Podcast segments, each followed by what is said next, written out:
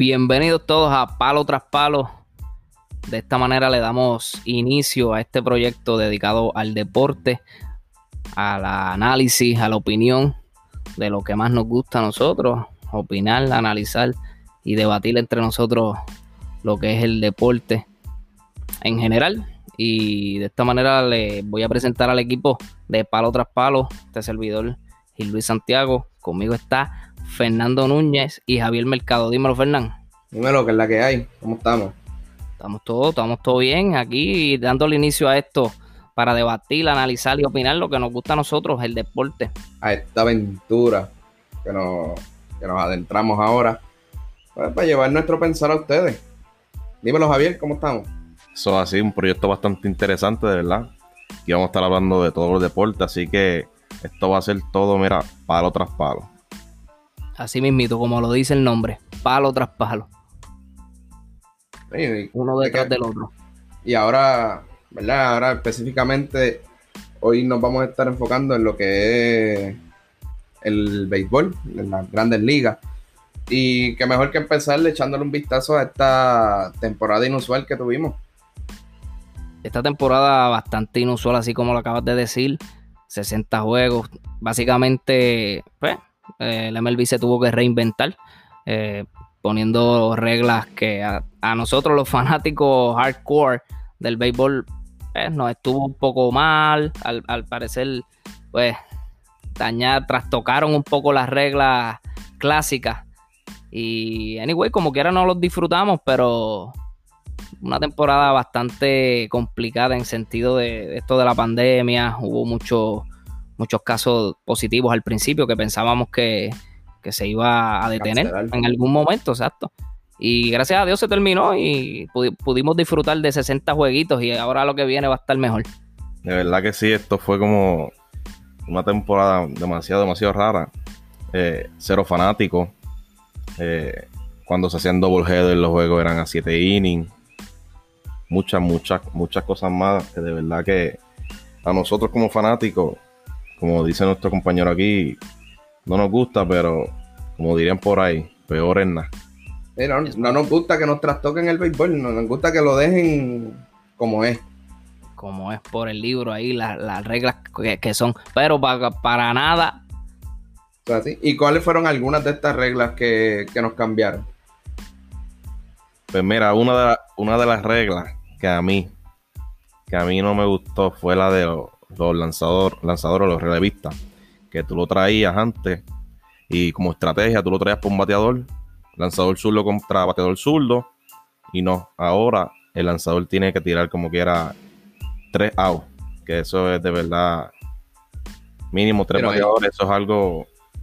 Estoy de acuerdo contigo porque te están quitando este, piezas de estrategia que tú vas a utilizar. Seguro. Te saca, te saca de la estrategia. La otra también era la del cogedor de, segunda ya en entradas extras. Yo entiendo, ¿verdad? Esa. Eh, entiendo que yo que pues en los playoffs no debería tener efecto. Pero entiendo que quizás en una temporada regular pudiera comprarla. ¿Verdad? Esa, esa, regla mayormente las hacen para agilizar el tiempo del juego, pero también le quita como mucha, mucha esencia al juego y de verdad que es algo que no, que no. ellos hicieron. ellos yo digo que, este, perdóname, Gil, este, eso como que en la regular, pues yo entiendo que no tiene tanto efecto en cuestión de buscar querer agilizar este juego.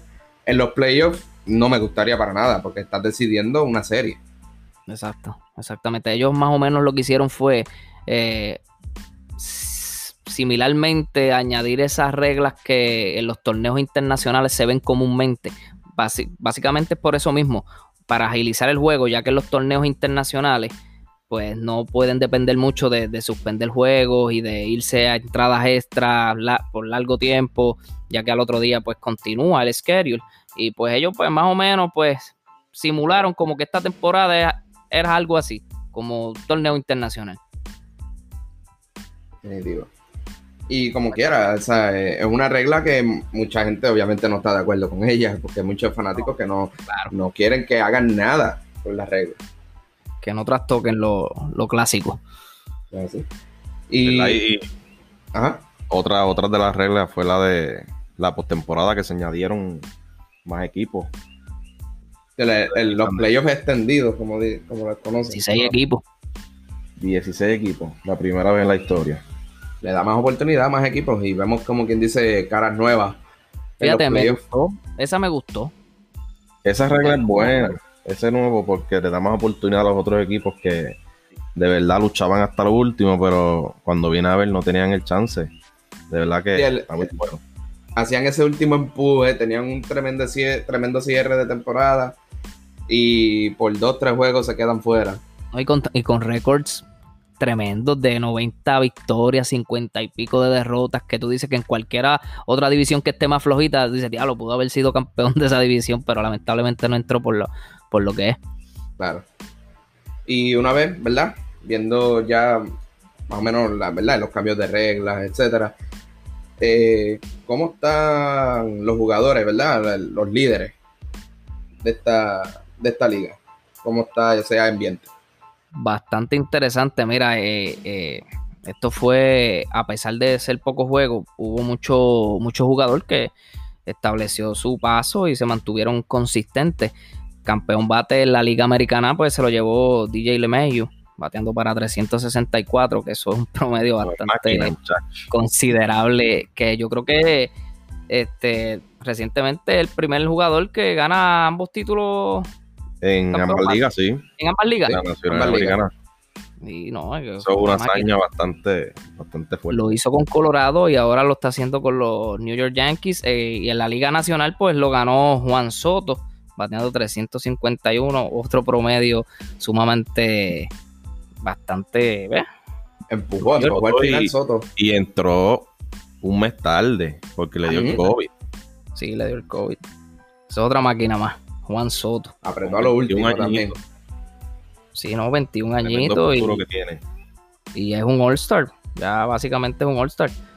Pues mira, el figura principal de los nacionales. En los líderes de cuadrangulares, pues Luke Boyd, 22 cuadrangulares en la Liga Americana, mientras en la Nacional, pues Marcelo Zuna con 18 fueron los líderes de, cuadrangulares. Ambos, pues, tuvieron ese bate bastante encendido. Eso es verdad. y Cabe destacar que José Ramírez, como en los últimos 15 juegos, dio 8 cuadrangulares, que eso también. Se encendió a los últimos ese hombre. Terminó, con 17 y, posicionó a, los indios. y, con esa racha eh, eh, igualó a Mike Trout en esta temporada. En jonrones hablando, ¿verdad? Muy duro José Ramírez. En los RBIs, pues José Abreu lideró en la Liga Americana con 60, mientras que en la Liga Nacional lo hizo Marcelo Zuna. Así que el Big Bear está metido de lleno en esa carrera también por el MVP. Sí, los números están increíbles. Tiene unos números brutales para, meterse en esa pelea. Vamos a hablar del picheo. El picheo está bastante interesante. Los líderes de ERA por respectivas ligas, Shane Bieber con 1.63 de era en la Liga Americana, mientras en la Liga Nacional 1.73 Trevor Bauer, que se metió de la nada calladito y míralo. Lo controversial que también se ha, vuelto. De verdad que sí. Ese, hombre da gusto, da gusto verlo, verlo nada más tirar este, los gestos. El tipo es un showman. de verdad que sí. a mí, a mí, un lanzador que me sorprendió fue Dallas Keuchel. Firma para los White Sox. Terminó con la era 1.99, tercero. De verdad que nadie se esperaba eso porque eh, había tenido más temporadas. Tuvo problemas. Sí. Tuvo problemas en sus últimas temporadas y cayó y para y hablando también de, y hablando también de alguien que se ha visto por decir un poco struggling en temporadas anteriores y este año vino fuerte eh, Yu Darvish.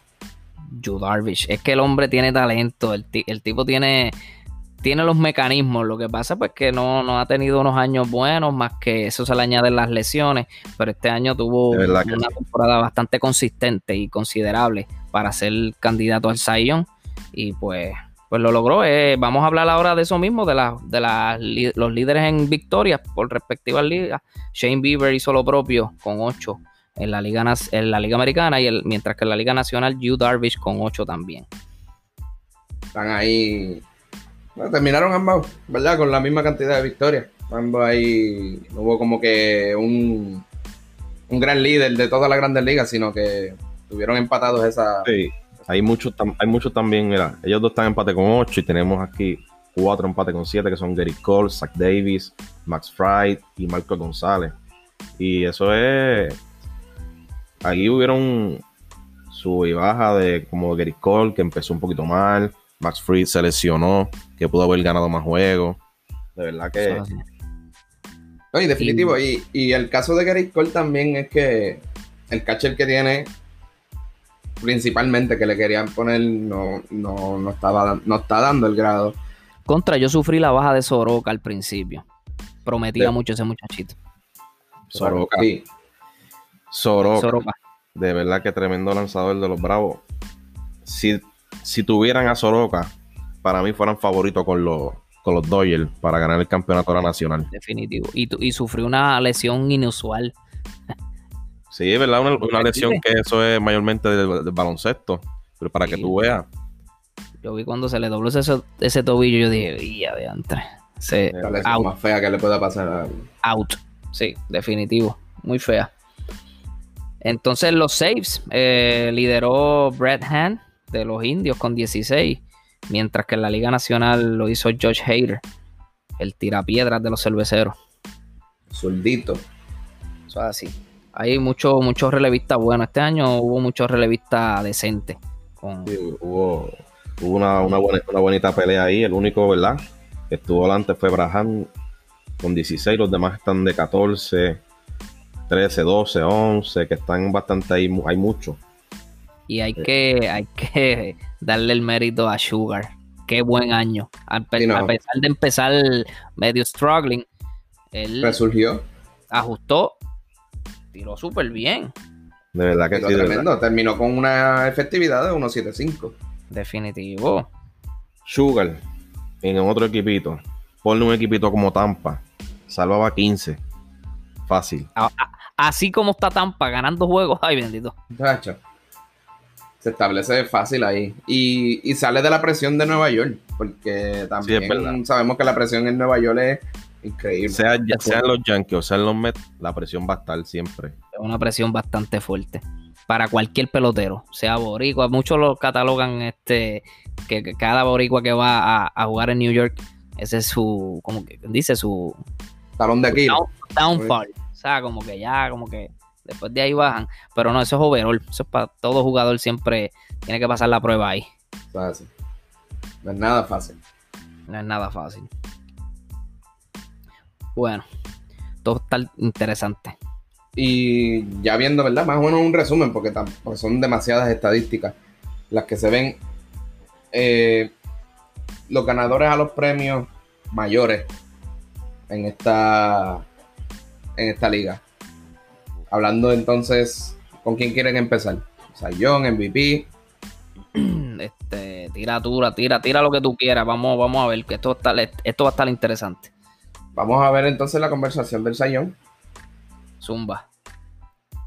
Para mí, yo ¿Quién tira la americana, Yo en la americana tengo a Shane Bieber. Sin duda alguna. Eso es. Eso es indiscutible. Eso es ya un anime prácticamente. No te puedo discutir eso, así que es un anime. Ahí no, hay que, hay que ni discutirlo.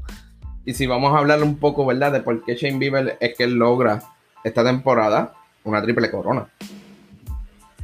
Triple corona el líder en victoria. El último en tenerla fue Johan Santana, si no me equivoco, fue en el 2006. Ya han pasado 14 años. Fíjate, yo tenía entendido que era Justin Bieber. Eh, Justin Bieber, Justin Verlander. No, y no te vayas ahí, no te vayas En el 2011. En los Players Weekend él usa, ese es su nickname, not Justin. pues fíjate.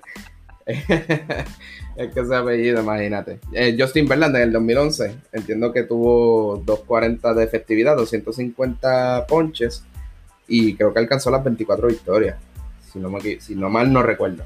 Esto fue en el 2011. Que prácticamente yo lo veo, la temporada que está teniendo Bieber, la estoy comparando con esa de Justin Verlander. Algo así. Sí, sí, es más, o menos lo mismo. Y pues Bieber este año fue Lights Out. No, 122 ponche. Una máquina. Y se vio desde que él empezó. Exacto. ¿Cómo fue, Javierito? 122 ponches en 77 innings. Una bestia. Es una aberración. No, y él se ha visto el ascenso poco a poco de él. O sea, poco a poco se ha visto un ascenso, pero, pero este año fue como que. La explosión que tuvo. No, explotó, explotó. Este definitivamente. Qué pena que no, no hubo un pitcher tan decente en esa liga americana para darle el, la pelea. Chacho, ese hombre corrió solo. Sí, no. Chacho, dile. Sí, el Ryu, Ryu tuvo buen año, el de los Blue Jays, que estaba con, con, los Dodgers, pero no, definitivamente no se, no se le pega. Oye, aún así, este, tú tienes esa. Ya a mitad de temporada, tú decías, Vivel está fuerte de candidato ahora mismo por el Sayón. Porque él estuvo. Nunca le bajó, nunca le bajó. Tuvo toda la temporada con esos números. Fue increíble la temporada que tuvo. Y en la, para la Liga Nacional, esa está bien interesante lo que está cogiendo ahí. Y está más apretadita. Y yo entiendo que por el impacto que tuvo en su equipo, yo entiendo ahí me iría con Yu Darvish. Yu Darvish. Bueno. Yu Darvish. Ahí. Tremenda opción. Eh. Yo, me, yo, me, iría con Trevor Bauer en esa. Aunque ellos dos son los que están en pelea. Bueno. Bauer. Ahí hasta cierto punto estuvo en pelea Max Fried. Después, eh, Yu Darvish pues tuvo dos salidas malas consecutivas. Y Trevor Bauer lo que hizo fue tirar los últimos 100 metros puro fuego el hombre definitivamente permitió solamente 41 hits en 73 innings y 14 carreras merecidas.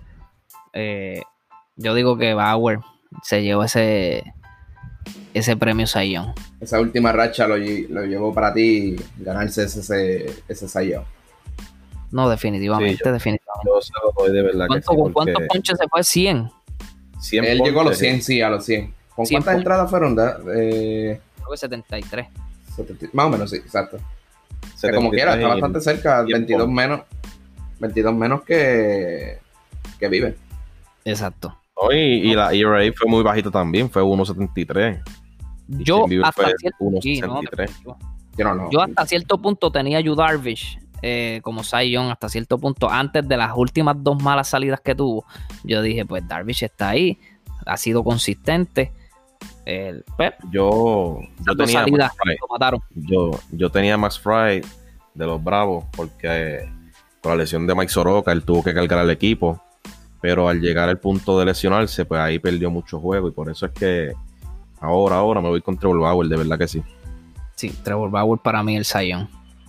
Es una buena opción. Está, está en la conversación definitivamente. Y entonces, para el Rookie of the Year, ¿A quién tienen ahí americana y...? A la americana, pues yo tengo a Kyle Lewis. De verdad que Kyle Lewis se tiró unos grandes números esta temporada. En un equipo, ¿verdad? Que no, no entraron, pero hizo su trabajo ofensivamente y defensivamente. Tuvo muchos highlights, robó cuadrangulares. De verdad que batió para 260 con 11 cuadrangulares, 28 RBI. Eh, yo se lo daría a Kyle Lewis. Eh, mucha gente va a refutar esto diciendo pues que Luis Robert, al tener un impacto mayor ya que Chicago está contendiente y pues clasificó, logró clasificar. Eh, no, que el hombre que tiene más peso en su equipo es Luis. No, no, pero mira Seattle con mucho menos talento se vio una, una, mejoría, aunque no entraron, aunque no estuvieron en la pelea, pero se vio una mejoría en ese equipo. Y en eso hay que decirle que el factor Kyle Lewis fue, fue importante. para mí, una vida increíble hacia. Para mí, Kyle Lewis es el Rookie of the Year de la Liga Americana. Yo estoy contigo ahí. Dice que había leído también. Sí, Kyle Lewis, efectivamente. Para ti. Por la nacional, yo veo eh, un gran valor a lo que hizo Devin Williams que solamente tiró 25 temporadas, 25 eh, entradas este año. Pero fue increíble. Terminó con menos de uno en, con punto 36 de efectividad. Ponchó a 52 y 6 hits le, le, le pudieron conectar. Dime la, dime el americano. Que te quedaste en la americana. La americana, yo te dije que estaba contigo, este, con Kyle Lewis. Kyle Lewis, ok. Sí, definitivo, porque él, la vida que le trajo a Seattle sí. fue increíble. Es verdad, es verdad. Pues mira, yo, yo en la nacional, en el rookie, yo me voy con Dustin May. Por el simple hecho de que es iniciador. Terminó con récord de 3 y 1. La eran 2.57 para ser novato, eso es buenísimo, iniciando. Oh, increíble. Y en el equipo que está. Sí, está en un equipo. Él, él, es top prospect, que como quiera debe lucir en cualquier otro equipo, pero con este equipo de los Dodgers, de verdad que va a ser muy, eh, muy bien el trabajo, de verdad. Si Dustin May tiene perfil de que va a ser un, ace, definitivamente en, los y Dodgers. Tiene la personalidad también. Tiene la persona y tiene buen estilo. Yo, lo, yo al principio, al verlo lanzar y hacer esto estos gestos y el wind up bien parecido a, a Lincecum. Para mí se asemeja, no sé si tú lo ves así, este Javier. Tiene la vibra, tiene la vibra del Lincecum. Tiene, algo, no, no, no, similar, similar, pero tiene algo, tiene algo que me, que me, se me asemeja a él. Mira, a mí se me parece mucho a, al lanzador actual de los padres, Mike Clevinger. Oh, también, sí, por el estilito también. Te parecen bastante en su estilo, en su lanzar. De verdad que. Y su delivery. Se lo doy a Dustin May, el, rookie de la Nacional. Dustin May, no está mal. Bueno, yo. Y entonces. Este, yo estaba en, Bueno, hay tres para mí, tres candidatos que, que sí, sí lo merecen y han estado ahí en la pelea. Dos de ellos son lanzadores. Pues el que tú dijiste, Dustin May, el que dijo Fernán, Devin Williams. Definitivamente Devin Williams. Tremendo año. Eh, yo digo, que para mí el Rookie of the Year de la Nacional es Jake Cronenworth, el de los San Diego Padres, 2.85 de, de, promedio, eh, cuatro cuadrangulares solamente, impulsó 20 carreras impulsadas, pues.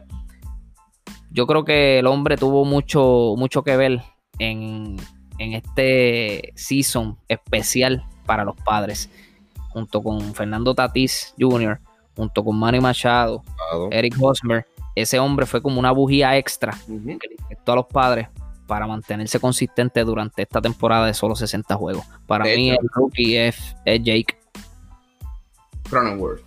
De hecho, él tuvo su, este, digamos, terminó con esos números que uno dice, ¿verdad? Son unos increíbles números, pero él tuvo un down. O sea, él, como quien dice, le bajó en septiembre no, fue mucho. pero no fue lo suficiente como para quitarle el mérito de lo que él hizo. En tuvo, un slump, tuvo un slump. Es bien difícil, pues, tú mantenerte así de consistente. Y te decía el rookie, lo que pudo sí hacer Kyle Lewis. Pero, pues, para mí, para mí fue, fue pieza clave. Y sí, tuvo los números como quiera, son números buenos.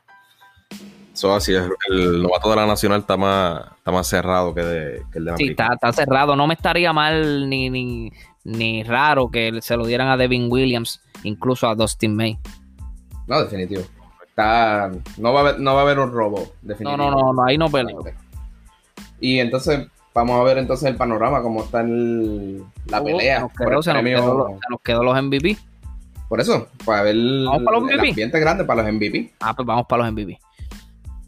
¿Cuál tú tienes para, para la bueno, Vamos a empezar. Aquí yo quiero romper el hielo. En la Liga Nacional, vamos a empezar por la Liga Nacional, que está interesante. Ahí yo digo que hay dos peloteros que están en el mismo equipo. Que, sobresalen. Pues, están en el mismo equipo. la pelea. Y voy a dejar a dos que también están en la pelea, pero quiero hacer este caso especial que la pelea para mí está entre Freddy Freeman y Marcel Osuna. Para mí, si tengo que escoger uno de los dos, que definitivamente tengo que escogerlo, es Freddy Freeman. Consistencia pura, desde el inicio de la temporada hasta el final de la temporada. Más nada con el testigo, los números están ahí. Tipo es caballo. No, definitivamente. Así, correcto. Es mi candidato también en la nacional. Eh, no tengo nada que añadir. Yo, yo, creo que no hay más nada que añadir. Me pueden pelear los de Juan Soto. Los de Juan Soto me van a pelear, pero pues Eso es verdad. pero Juan Soto, Juan Soto le va a dar un poquito de pelea en, ese, en esa carrera por el MVP. Y por el simple hecho de que entró tarde y los números que tuvo, 351, 13 cuadrangulares, 37 RBI, el OPS 1185, que eso es súper alto. Incluso lo tuvo más alto que el de Freddy Freeman. Sí, y eso, eso influye mucho para el MVP. No, definitivo, de que va a estar la conversación ahí, va a ser va a ser una pelea fuerte ahí. yo entiendo que Freddy Freeman. Pero no le sorprendan si Juan Soto es llamado al MVP de la Nacional. Oye, no me sorprendería. Y fue como te dije, para que para mí la, carrera está entre los teammates de Marcelo Zuna y Freddy Freeman. Y pues que estoy dejando a Juan Soto, que es otro, otro, otro candidato fuerte. Pero es que esto es algo inusual que dos, dos, dos jugadores del mismo equipo estén teniendo unos números bestiales. Al igual que Manny Machado y Fernando Tatís tuvieron los dos tuvieron también. también. Eh, este, Tati empezó bueno yo digo más de la mitad estuvo matando la liga y tuvo un poco de struggling a lo último sí. si hubiese pues, seguido como, como comenzó la temporada definitivamente el MVP se lo llevaba Fernando Tati bueno, ahí entra el tema de la consistencia y es uno que Freddy Freeman pudo, pudo tener, que terminó la temporada pues como la comenzó. Definitivamente no. Y entonces cuando tú pones a ver, bueno, yo hago mi comparativa. Este, Freddy Freeman domina en hits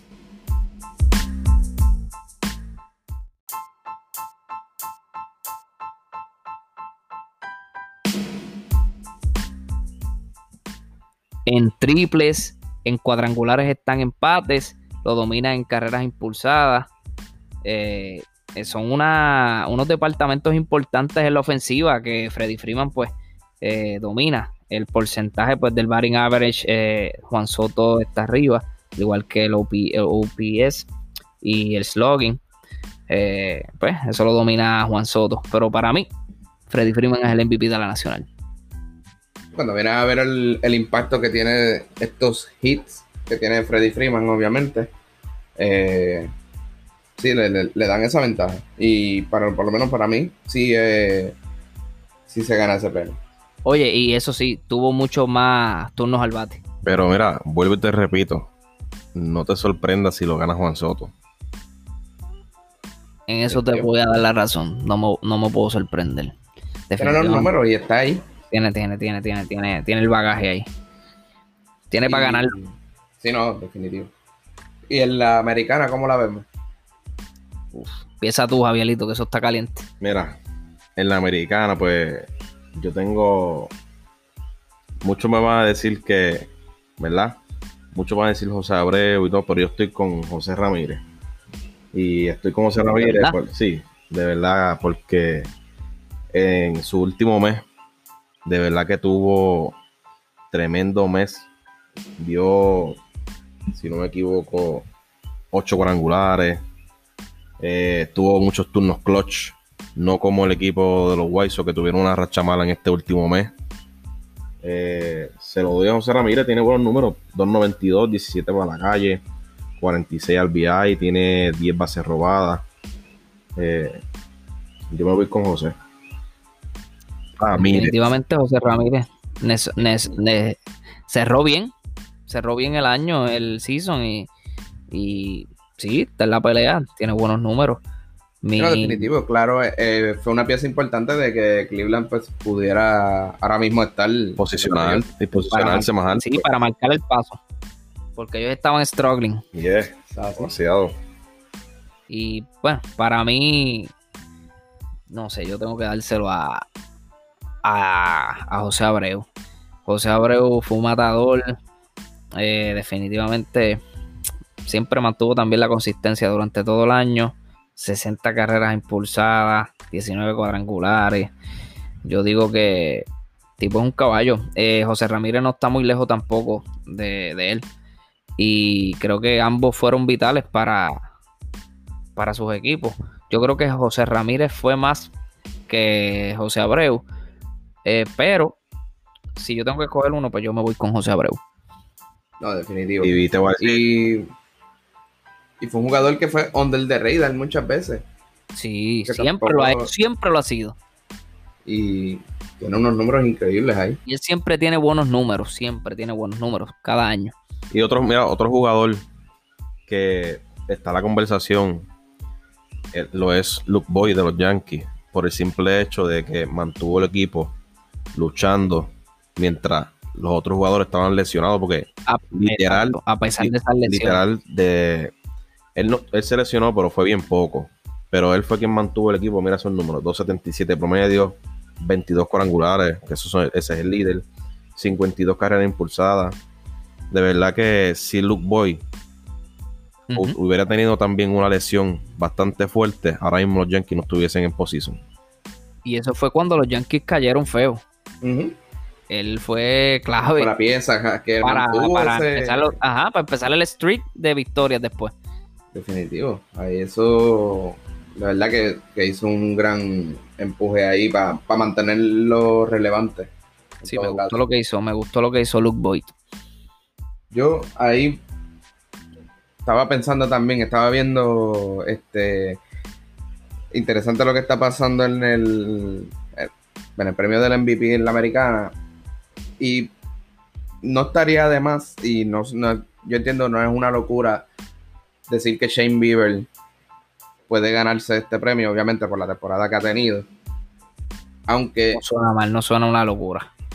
Pero en este caso, yo, ¿verdad? Y esto lo traigo a debate para ustedes también. Es como que sería justo que Shane Bieber gane este premio. Obviamente, una temporada corta, no va a tener obviamente las 20 victorias o 30 juegos sí que, pueda lanzar. Eso, eso, ese departamento de las victorias es bien clave como para tú también estar en la carrera del MVP. Claro, y, tener y tener como quien dice, Bieber tener solamente lanzado 12 juegos versus estos otros jugadores que quizás jugaron 50 pues mira. Eh, ¿Cómo lo ven? ¿Ustedes entienden que sería justo? Para mí no sería justo. Para mí. Porque si ya se, ya él se va a llevar el Saiyón unánime.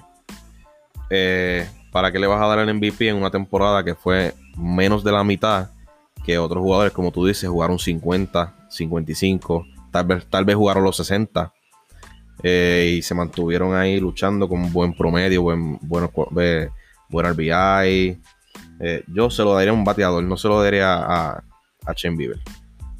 Pero en ese caso, si fuesen los 162 juegos, también eh, va el caso de, los bateadores, pues tu, tuvieron fajándose también, poniendo los números, igual que el lanzador, sea corta o sea larga. Aunque, yo, yo lo veo justo. Aunque Chen Bieber, aunque Chen Bieber este año logró lo que, lo que hizo Johan Santana en el 2006, que fue líder en el como tal en la liga completa. No, la triple corona no fue solamente en la americana, sino en la MLB completa. Que sí. Que fue el caso de, Justin Verlander en el 2011. Que ganó este triple corona en la americana. No fue MLB overall. ¿Fue, fue, ¿Fue la americana solamente? Sí. Sí. Porque, y fue solamente por un stat que perdió con Kershaw Kershaw tuvo efectividad de 2.28 y Justin Verlander de 2.40. Durísimo. No, para mí, para mí es justo. Si él ya lo hizo en una temporada de 162, lo que es igual no es ventaja. Y si son 60 para todos por igual, quizás pues si tú te perdiste 10, pues jugaste 50 juegos y si hubiese jugado 162 hubiese pero veamos, veamos, eso por el, por el lado de los bateadores. Ellos van a decir, diatre, se lo dieron a Shane Bieber, si ya se ganó el Young. Yo entiendo, yo entiendo. Sí, no, con menos juegos, definitivo, pero ese es el rol de un lanzador. Claro. Es un, y, por lo menos es un tema bien controversial, como dice mi pana. No, es bueno. Hay que sacar un tema de eso para darle fuerte. Pero yo, entonces, para, cerrar, ¿verdad? Con esta conversación, pues yo, yo veo a Shane Bieber como el MVP, porque si nos vamos viendo por porcentaje, es una temporada que Shane Bieber iba a llevar eh, ¿verdad? A, largo plazo. Sí, dominante. Este, con estos mismos porcentajes, a lo mejor podría terminar con igual número que si tuviera la oportunidad, ¿verdad? Estamos especulando, pero estamos por lo que está pasando. Siempre y, cuando, ¿verdad? No, no se hubiese lesionado. Claro, claro. Exacto. Sí, pero, ¿verdad? Con lo que tenemos, yo entiendo que sí. Shane Bieber puede ser ganador del, del MVP. Vamos a ver qué pasa. Interesante por demás. ¿Y cómo terminamos esta temporada? Ya estamos para los playoffs. Ya vamos a hablar de los playoffs. Los, pareos ya están completos. Ya están los pareos, ya está todo Esta mañana ya a las 2 de la tarde. Cierto. Tampa, Tampa Bay pues se cruza con Toronto, el 1 con el 8. Eh, el 2 con el 7, pues que es Oakland contra los White Sox el 3 con el 6, Minnesota con Houston Astros y el cuarto con el quinto, que es los Indios de Cleveland y los New York Yankees, mientras que en la Liga Nacional, los Dodgers, pues, número uno, cómodos contra Milwaukee Brewers, que llegaron octavos. Eh, séptimo llegó Cincinnati, cruza con el número 2 que es Atlanta. Eh, tercero llegaron los Cachorros de Chicago, pues van a ese, esa venganza, esa venganza del 2003 contra los Marlins que los eliminaron en tremenda serie. Dramática, por Dramática. Y mientras, sí, olvídate de eso. Una serie histórica. Y los, y, los, padres, pues cruzándose con los cardenales. Dato interesante. La, la división central de la Nacional metió cuatro equipos. Para que tú veas lo candente que está esa división. Sí, cuatro equipos, solamente uno que fueron los Piratitas de Pittsburgh. Lo que me gusta es que tú ves equipos nuevos, como los Marlins, los Reds. Me gusta, por eso te dije, me gusta. Atlético, tú ves, es, un, es algo nuevo, de verdad que veremos a ver que esto promete mucho. Eh, sí, estos playoffs extendidos está, interesante. Me encanta, me encanta. Pues como, la primera. La americana. bueno, la primera serie que son catalogadas como los Wild Card Series, que son de de tres juegos, máximo tres juegos. De 3-2. De 3-2. Eh, wow, corta. Eh, ahí todo puede pasar. Yo, vamos, vamos a la, yo me voy a guayar rápido. Bueno, es que yo no me voy a guayar. Yo voy a tirar el pie al bote. Vamos adelante. Tampa y Toronto. Yo me voy ahí con. Me voy con Tampa. Ganan los dos juegos. Eh, cómodo. No creo que Toronto tenga tenga para hacerle daño a, Tampa Bay. Pronto puede robar un juego y es el segundo que va a pichar Río. Si no roban ese, no ganan ni uno. Puede ser, todo depende porque yo tengo entendido que no va a tirar el primer juego y, creo que el segundo es Snell. Así que si es así, yo digo que como quiera. un golo de pitcher ese segundo. No, tremendo. ese caso. De, de Oakland y los White Sox, yo me voy con Diablo eso está caliente. Yo me voy con Oakland, pero me voy pues eh, a máximo, máximo de, de, tres juegos. Y gana Oakland. En los Minnesota con Houston, diablo, esta serie es bastante dura. Mucha gente está diciendo pues que Houston no ha tenido tremenda temporada, le, faltan piezas clave, pero como quiere una, es una serie fuerte. Aún así, yo veo a Minnesota ganándole los dos juegos. Y a pesar de que los dos juegos van a ser reñidos. Y los indios de Cleveland, los Yankees de Nueva York, esto es una serie que diablo. Get it Cole contra Shane Bieber adelante. Ese es el mal de mañana. No, no, no, eso es. Ya, ahí eso es sálvese quien pueda. Si te, tengo que irme con alguien ahí, yo digo que va, va a sacar el, juego, el juego importante, lo va a sacar Cleveland mañana. Y luego, hasta ahí van a llegar. Para mí, los Yankees van a adelantar el máximo de tres juegos. Mira, yo voy rapidito. Tampa Blue Jay, Tampa 2-0. Yankee Indio, los Yankees. Me voy con los Yankees. Eh, los, Astros y los Twins. Ahí voy con los Twins. Y los Atléticos y los White Sox. Me voy con los Atléticos en tres juegos. En esa sí que este equipito de los Atléticos. Yo lo, yo, yo lo estoy dando hasta la final de la, de la americana.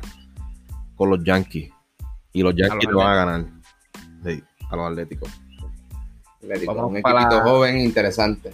Zumba, Zumba Fernando. Yo tengo, ¿verdad? Tampa Bay Blue Jay tengo a Tampa. Yankees, Cleveland tengo a los Yankees. Houston y Twins, yo entiendo que la experiencia que tienen los jugadores de los Astros en estos playoffs eh, van a darle la ventaja. So que tengo los Astros ahí. Y entre White Sox y Atléticos, los Atléticos perdieron una pieza bien clave en Matt Chapman. Y entiendo que eso le va a dar la ventaja a los White Sox para ganar esta, esta serie. Interesante. Interesante. Esa serie va a estar buena. Vámonos para la nacional. En la nacional, los Dodgers y Milwaukee, ahí no debe haber duda. Para mí, los Dodgers ganan. Eh, San Luis y San Diego, buena serie, muy buena serie. El factor experiencia de los Cardenales en los playoffs va, a ser, va a dar de qué hablar. Pero yo creo que San Diego va a seguir su ruta. Gana San Diego. Los Marlins y los Cubs se van a desquitar los cachorros después de 17 años. Y esta va a ser la primera derrota en una serie de postseason para los Marlins de Miami, que nunca han perdido una serie en los playoffs. Han entrado más que dos veces, 97 y 2003, y han ganado la World Series en ambas. Pero esta vez va a ser la. la, cambia la historia. Sí, cambia la historia, definitivamente. Ganan los Cubs. Cincinnati y Atlanta. Me gusta Cincinnati. Clase, qué clase de votación. Uy. Qué bueno que no hay fanáticos, porque si hubiesen fanáticos y cogen un FAO a los Cubs. sangre, va a haber sangre ahí. No, no, no, eso, brother. Gracias a Dios. Y si está Bartman, está cortado de brazos, por si acaso. No. y mira, me voy con Cincinnati en esa serie con Atlanta. sin miedo. Me voy con Cincinnati. Rapidito. Doyle. Contra, los Brewers voy con Doyle. Eh, aquí tengo. Voy con los Cardinales por la veteranía. Eh, me voy con los Cubs y me voy con los Bravos. Interesante. Interesante esa. Yo me voy con los Dodgers, obviamente, en esta serie. Eh, San Luis y San Diego. Me voy con San Diego. Es un equipo de momento. Eh, con la de los Marlins y los Cubs. Entiendo que pasan los Cubs. Y esta de Cincinnati y, la, y los Bravos. Me voy con los Bravos. Esto va a dar de que hablar. Y la, y la serie mundial. Uy. Ahí sí que hay fuego. Pues. Mm. ¿Nos tiramos ahora o esto lo dejamos para otro episodio? ¿Qué tú crees? ¿Qué ustedes creen? Vamos a ver qué pasa en estos primeros rounds. Ya tiramos la vamos, vamos, a vamos a dejarlo más adelante porque es que vamos a dejarlo más adelante porque esto hay que vamos se nos, Sí, no, no, se nos va a ir unos buenos debatitos aquí. no, definitivo. Ya vimos, ¿verdad? Las series que van a estar ocurriendo próximamente. Y ya les dimos a nuestros candidatos, ¿verdad? A ganar esta, serie. Los valores del año. Vamos a ver. Interesante por demás. Sí. Estos playoffs extendidos, como le conocen. Qué bueno que, se, que, haya pasado esto. Cabe destacar que en una serie White Card de 3-2 puede pasar lo que sea. Puede pasar lo que sea. Oh, definitivo. Y, en el béisbol. Aquí pueden salir muchas cindirelas. Uy. sí. De lo que menos uno piensa. Claro, es una historia que se pudiera repetir como la del año pasado. Los Nationals. Definitivo. los Nationals a punto de eliminarse, sino por aquel este error. Si no, Milwaukee hubiese estado dentro y sabrá Dios Milwaukee se hubiese ido con los Dodgers. Hubiera sido completamente diferente. pero qué bueno es el béisbol. Vamos este deporte. No, no, bueno es el béisbol. Qué bueno es el béisbol. Definitivamente qué bueno es. Ah, y muchas emociones. esto Quedan muchas cosas pendientes por hablar. Así que le, decimos que estén pendientes a Palo tras Palo. Síganos en Facebook. venimos con muchas ideas. Definitivamente estamos en las redes, Palo tras Palo. Síganos por ahí, Facebook, Instagram, Palo, Palo tras Palo PR. Vienen muchas cosas nuevas. Esto está empezando. Pronto vienen más cositas, así que pendiente que esto vienen muchitas, muchas cosas innovadoras de parte de esta gente que está aquí hablando. El Dream Y hablar del deporte, esa es la que hay. El Team Palo tras Palo. Así que nos sigan por ahí, pasen por ahí, denos cariño en la página que le daremos un saludito por ahí. Pendiente que vienen episodios por ahí. Ya tú sabes que. Sí, so, so va. Fuimos.